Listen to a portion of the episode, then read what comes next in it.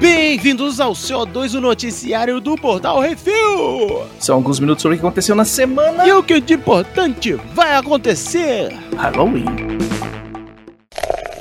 Bizarrice. Sai Totoi Sai Ponter Foi só lavar. Diga lá, Irã. Não.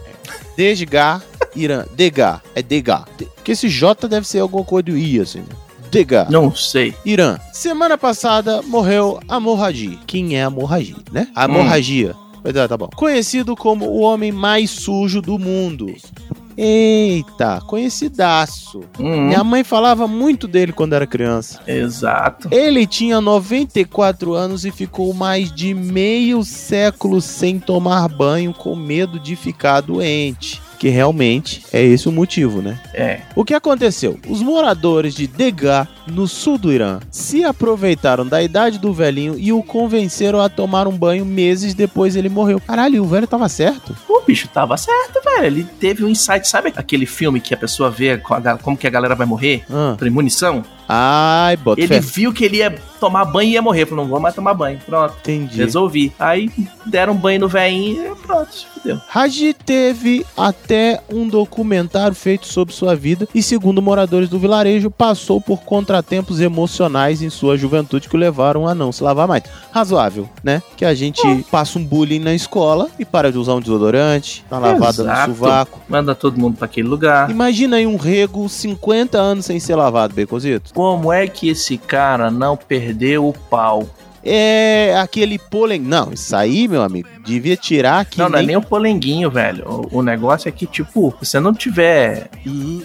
um asseio na genitália masculina, ela cresce, endurece, apodrece e cai. Não, mas é não, devia tirar o sebo dali, que nem quando você tira clara de ovo, de ovo cozido, sabe? Você quando você Uhum. des- destampa a gema, Uhum. tira aquela, aquela capacete grossa, rija. Isso. É, tira um Uhum. capacete, você desencaixa um capacete, faz, e joga fora. Desatola ele, aquele negócio. Imagina o sebinho, imagina a cabeça dessa criança. Acho que ele morreu depois de um banho, porque na verdade ele já tava morto, na verdade, né? Eu acho que Só o corpo que tava ali. é quando lavaram foi só um espaço, uma brecha pra alma passar, porque a alma não quis sair pra não sentir a aura. O cheiro. É, é. A alma tava presa ali dentro por causa do o libertador. Só pode. Caralho, 50 anos sem banho, Baconzito sem banho. É Meu isso. Deus, às vezes eu passo metade de um dia aqui, chego no fim do dia já não tô me aguentando. Uhum. E no Irã, hein? Sentado no chão, aquela coisa bem. Sim, o bicho era cinza de terra. Cinza, reconhecido. Ah, ah, vamos pra frente, vamos pra frente, meu lanche quase voltou aqui.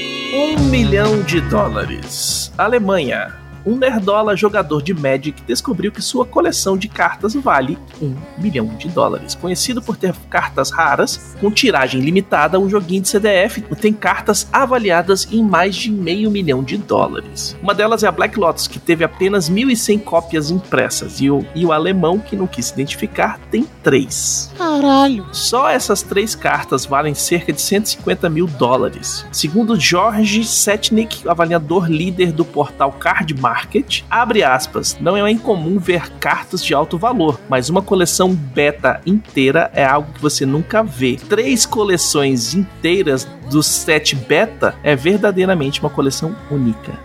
O cara tem todas as cartas do, da primeira publicação, três vezes. Olha aí, ó. Olha lá, ó. É, aí, você fica aí falando do seu filho que ele tá jogando cartinha de Pokémon e não sei o que, piriri, pororó, faz para falar pra ele tomar cuidado e, e, e botar as cartinhas no, no papelzinho celofane pra não amassar e o caramba quatro, que quanto mais perfeita tiver a carta, mais ela vale, viu? É, mas já bateu muito bafo já. Ih, Hum. Segundo o dono da coleção, as compras foram feitas por hobby e não para revender no futuro, mas agora que foi avaliada, ele pode mudar de ideia.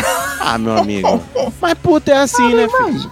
Imagina, você jogava Magic quando você era nerdola no, no, no colégio, na faculdade e tal, não sei o quê, porque Magic lá nos anos 90. Então, digamos, beleza, beleza. Aí você tinha, tinha um baralho lá que você comprou uma pancada de carta. Aí você Sim. pegou esse baralho, guardou no lugar e esqueceu.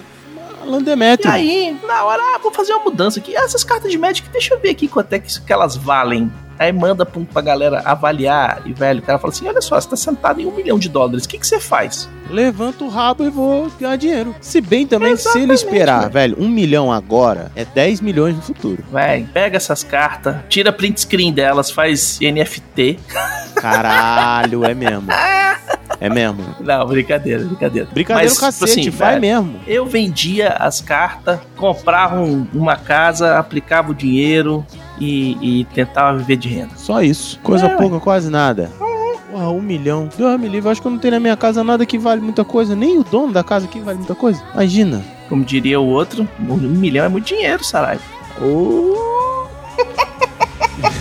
Everybody knows.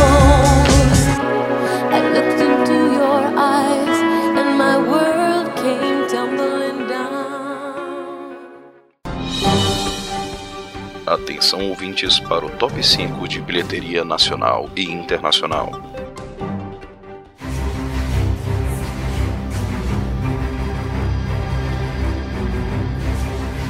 E vamos pro top 5 bilheteria nacional, Becozitos. Hum, Primeiríssimo lugar, ele, o sorriso mais gostoso do cinema mundial. A levantada de sobrancelha mais sexy e tesuda do universo. Primeiro lugar, The Rock, dando a oportunidade da DC vestir ele, que a gente queria nu, de Adão Negro. que fez na sua semana de estreia, o seu fim de semana de estreia, basicamente 23 milhões. Quase, e quase 100 aí, 100 mil. Ai, Deus. The Rock, me abraça. Em segundo lugar, aí pra frente não importa muito, mas a gente vai falar porque foda-se, né? Sorria fez 1 milhão 676 mil e meio. A Halloween Ants fez 1 milhão e 83. A Mulher Rei, a Mulher Rei importa. Mulher Rei Importa. importa, fez mais 1 milhão essa semana e merece pra cacete. Enfim, por último lugar, esse filme que ninguém sabe o que, que é e pelo nome também, né? Grandes bosta. é infantil. As Aventuras de Tadeu e a sua tábua de esmeralda. Ah, isso aí, ó. Quase um milhão. 994 mil aí e meio. Pronto. É isso. Corre pouco. No top 5 da bilheteria dos Estados Unidos, em primeiro lugar, Adão Negro com 67 milhões de dólares no seu final de semana de estreia. E em segundo lugar, uma estreia lá nos Estados Unidos, que já estreou aqui no Brasil, Ingresso para o Paraíso com 16 milhões e meio de dólares. Caralho, a diferença é mais de 50 milhões de dólares.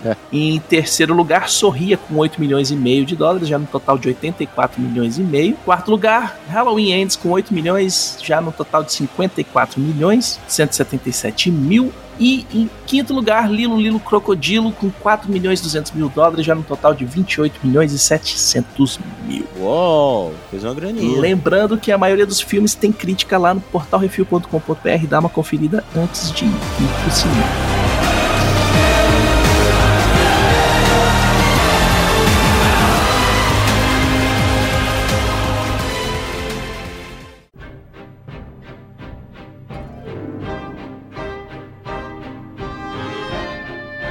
Exatamente. E no top 3 Netflix séries, em primeiro lugar tá ela aqui, ó. Essa artista encontra o amor na Itália e se mete em altas aventuras, sacudindo a mãozinha. Recomeço. Em segundo lugar, 545 episódios pra criançada reassistir em loop de um grupo de órfãos se metendo em altas confusões. Tiquititas. Em terceiro lugar, essa família se muda pra casa dos sonhos, mas logo descobre que essa casa tem um passado negro, sombrio, tenebroso e obscuro. Bem-vindos à vizinhança. No top 3 Netflix de filmes, em primeiro lugar, um casal encontra uma criança traumatizada e se metem em altas confusões para desvendar seu passado sombrio. É Jaula. Em segundo lugar, a amizade de duas amigas é colocada à prova quando elas são levadas para uma escola mágica que treina heróis e vilões, e não é Hogwarts, é a escola do bem e do mal. E em terceiro lugar, um filme coreano, ela pede para amiga monitorar seu crush e se metem em altas confusões, garota do século XX. E vamos pro top 5 HBO Max. Em primeiro lugar,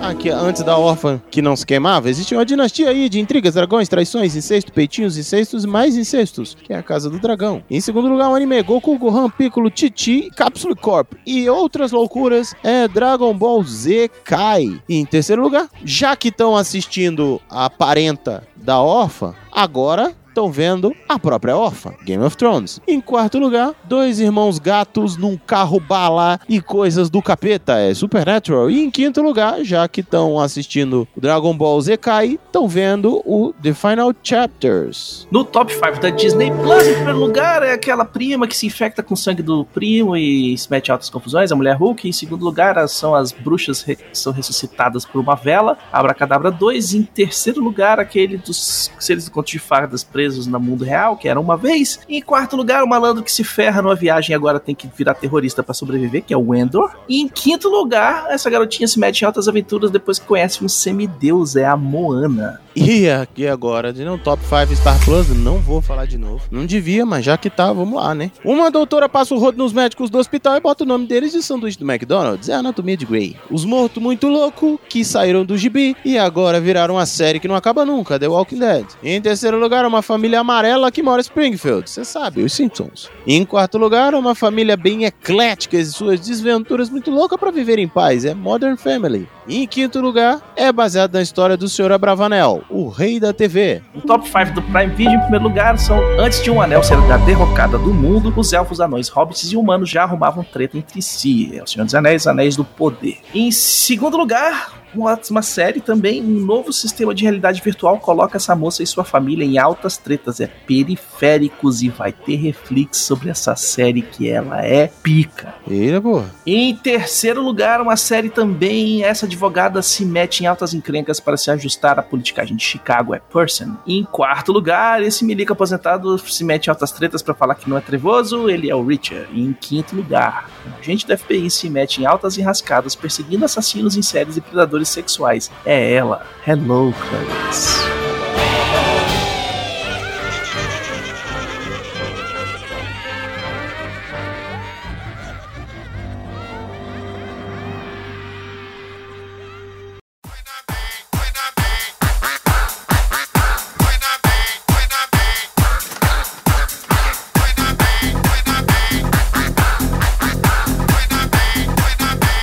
Vamos pra rapidinhas, Decozeto. Uhum. Batgirl foi só o começo. Warner Bros. vai riscar 2 bilhões de conteúdos no terceiro bimestre do ano. Eita porra. Dita como revisão estratégica e global de conteúdo, projetos serão cancelados, cancelando o desenvolvimento e arquivando o conteúdo improdutivo. Eita porra. Eles pegaram esses filmes, série da DC sem pé nem cabeça, que o diretor que nunca leu o gibi, riscaram tudo. Mas tem mais uma galera também que foi nesses negócios aí, velho. Falando nisso, James Gunn e Peter Safran vão chefiar a divisão de filme, TV e animação. Os dois vão se reportar a David Zaslav e serão co-CEOs da DC Studios. Uou. Levou 15 anos, mas eles acordaram e falaram: vamos fazer um estúdio da DC? Tomar vergonha. né? James Gunn todo mundo conhece e o Peter Safran, quem não conhece, ele é produtor do Aquaman, Esquadrão Suicida, Shazam, A Freira, Annabella e Aquaman 2 já. Olha aí, ó.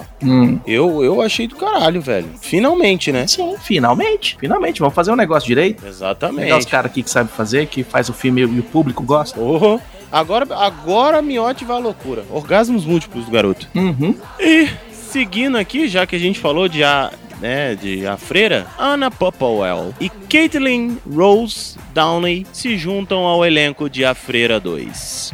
Damon Lindelof, o produtor de Star Trek Watchmen, escolhe a diretora de Miss Marvel, Charmin Obaid Chinoy, como diretora de seu filme de Star Wars.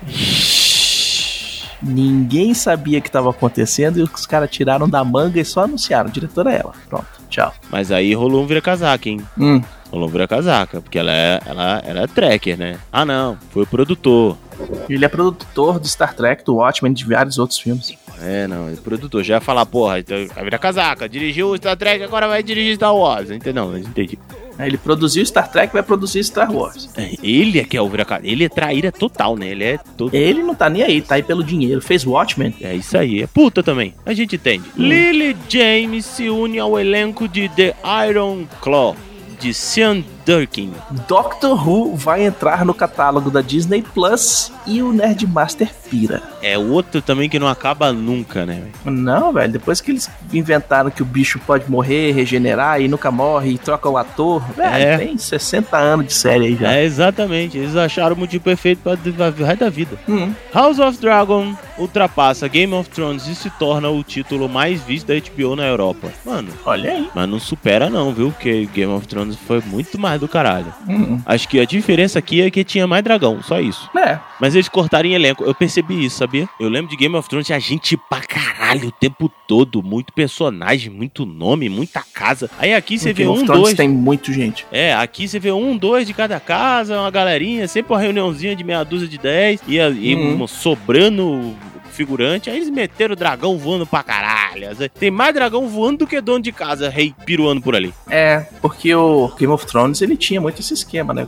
Um pedacinho da série vai ser aqui, outro pedaço vai ser lá do outro lado do planeta, depois Isso. vai pra não sei aonde, depois suba, vai pro norte, depois vai, pro, vai pros Dothraki, vai pra Luando, vai pro outro, é isso aí. E cada núcleo, gente pra cacete, né? Uhum. Yaddle está de volta. Bryce Dallas Howard será a voz da Jedi em Star Wars Tales of the Jedi. Pra quem não sabe, a Yaddle, ela é a Yoda fêmea que aparece no episódio 1. Porra, vou ter que assistir de novo, porque eu não lembro de Yoda Fema, não. Tem a Yaddle. Lilyhammer, primeira série original da Netflix. Vai sair do catálogo em novembro. Oh, vai com Deus. Que série é essa? É de um. É um cara da máfia que vira informante. E aí, pra, pra salvaguardar ele, eles mandam o cara meio que pro, pra Europa. Eu não tô lembrado qual que é o país. O cara nem fala a língua direito e tal, não sei o que. Aí o cara começa a dar de mafioso lá também, dar porrada no povo. Vixe. Ele tenta ser um bom menino, mas chega lá, não tem jeito, tá no sangue. É sangue ruim, é sangue ruim em todo lugar, né, pai? Hum. Charlie Cox disse que deu uma ajudinha para o elenco da série da Netflix voltar em Daredevil Born Again. Porra. Falou, velho, ó, tem essa galera aqui, eles são bons e tal, vamos ver, pô, por favor, né, tal.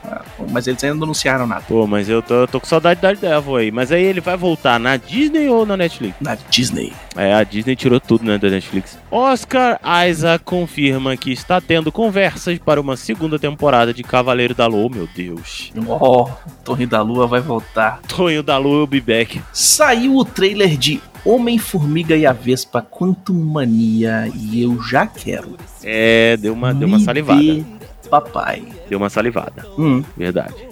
Não dá pra negar, E não. Tem um meme na internet falando que eles. É uma refilmagem de Lava Boy e Shark, Shark Girl.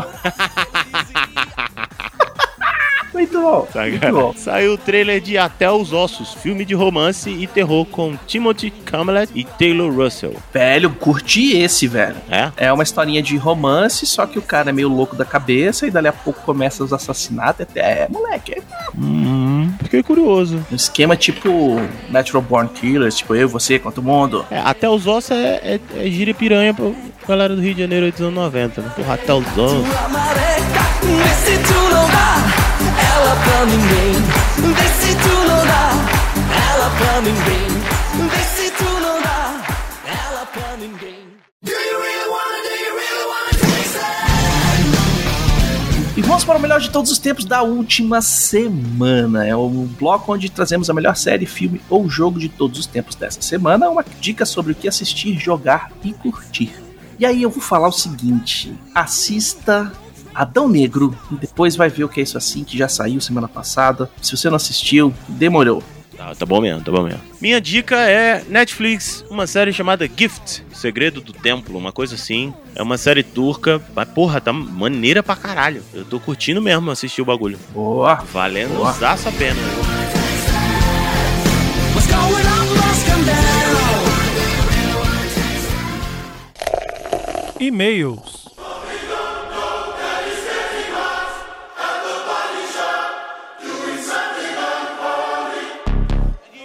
Se você quiser seu e-mail, comentário lido aqui, mande um e-mail para portalrefil.gmail.com, comente no episódio dos programas ou nos posts do Instagram, arroba portalrefil, que no próximo CO2 leremos. E temos dois comentários aqui no CO2 237, Power Rangers e as lentes de contato. Rafael Beraldo Dourado mandou: Quero avisar o Plínio que a ideia de transformar os Teletubbies em personagens de filmes de terror foi tão boa que talvez eu roube.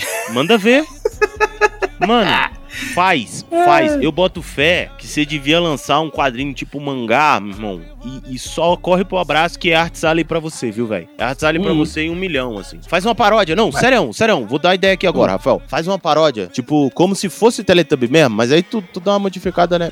Rouba, mas faz diferente. E aí, tipo assim, mostra no- nos quadrinhos, assim, a parada da TV, né? Que era um programa infantil. Aí depois mostra, tipo, a telinha desligando. E aí mostrando como é que é por trás, tá ligado? E aí os bichos virando uns bagulho escrotão e tal, não sei o que. E aí, por Uhum. algum motivo, sei lá qual, inventa aí, agora é a hora que você, né, seja criativo. É, a parada acabou, vir- virou do que. Aí eles começam, tipo assim, perder o espaço, são chutados na rua, sabe? aí vira um terrorzão e começa a assombrar pesadelo. Sei lá, manda ver. Tá aí, ó, galera. É a ideia de milhões. E ele continua aqui falando: tem uns joguinhos pra crianças que usam esse tipo de premissa à exaustão. Personagens infantis que se revelam monstruosos e fazem o maior sucesso também como versões animadas. Os Sapo Brothers, vira e mexe, estão enfrentando algo assim numas paródias animadas desses games. Sim. Aliás, imagine um filme tipo body horror, grupo de jovens e adolescentes transudos sendo submetidos a transformações contra a vontade. Ninguém mais falaria de novo após assistir a esse troço. Olha aí. Caralho, mano. Ia ser, ia ser da hora. Hum. Nessa hora eu queria saber desenhar. Eu, inclusive, atribuo aos Teletubbies como talvez a primeira vez que se admitiu crianças da primeira infância submetida completamente ao conteúdo de TV,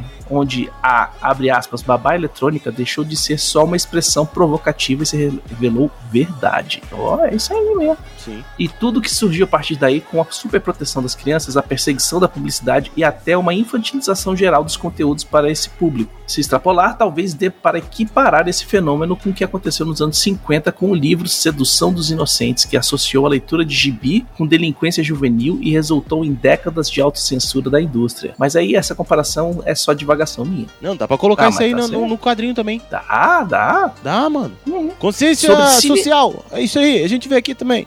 Sobre cinebiografias de- de facínoras, ditadores e afins, se os personagens forem devidamente retratados como foram, sem uma romantização positiva, talvez até melhor, o oposto, isso ajuda a deixar claro que- o que de fato eles fizeram, do que foram capazes e o quão nocivo é seguir algum idiota só porque ele fala mais alto que os outros. Essa desmistificação é importante porque deixa de ver o cretino como um gênio do mal e mostra só o lado do mal mesmo. Aliás, com um distanciamento adequado, o caso específico do Mussolini poderia ser inclusive uma abordagem cômica na figura patética do sujeito, claro, e não na situação em geral. Aliás, ele já foi retratado assim em 1942 na animação de Ducktors. E aí ele botou o link do YouTube lá pra gente assistir. Sim, mas e uai, não vamos muito longe. O próprio dá pra fazer analogia, claro. É claro que o foco principal foi Hitler, mas dá pra fazer analogia com o grande ditador de Chaplin, né? É, o ditador, Jojo Rabbit. Sim. Uhum. Tá lá. E, porra, gostei da ideia, gostei aí do, do e-mail, obrigado mesmo. Uhum. Bichão, porra, mandou um e-mail aqui, é uma mensagenzinha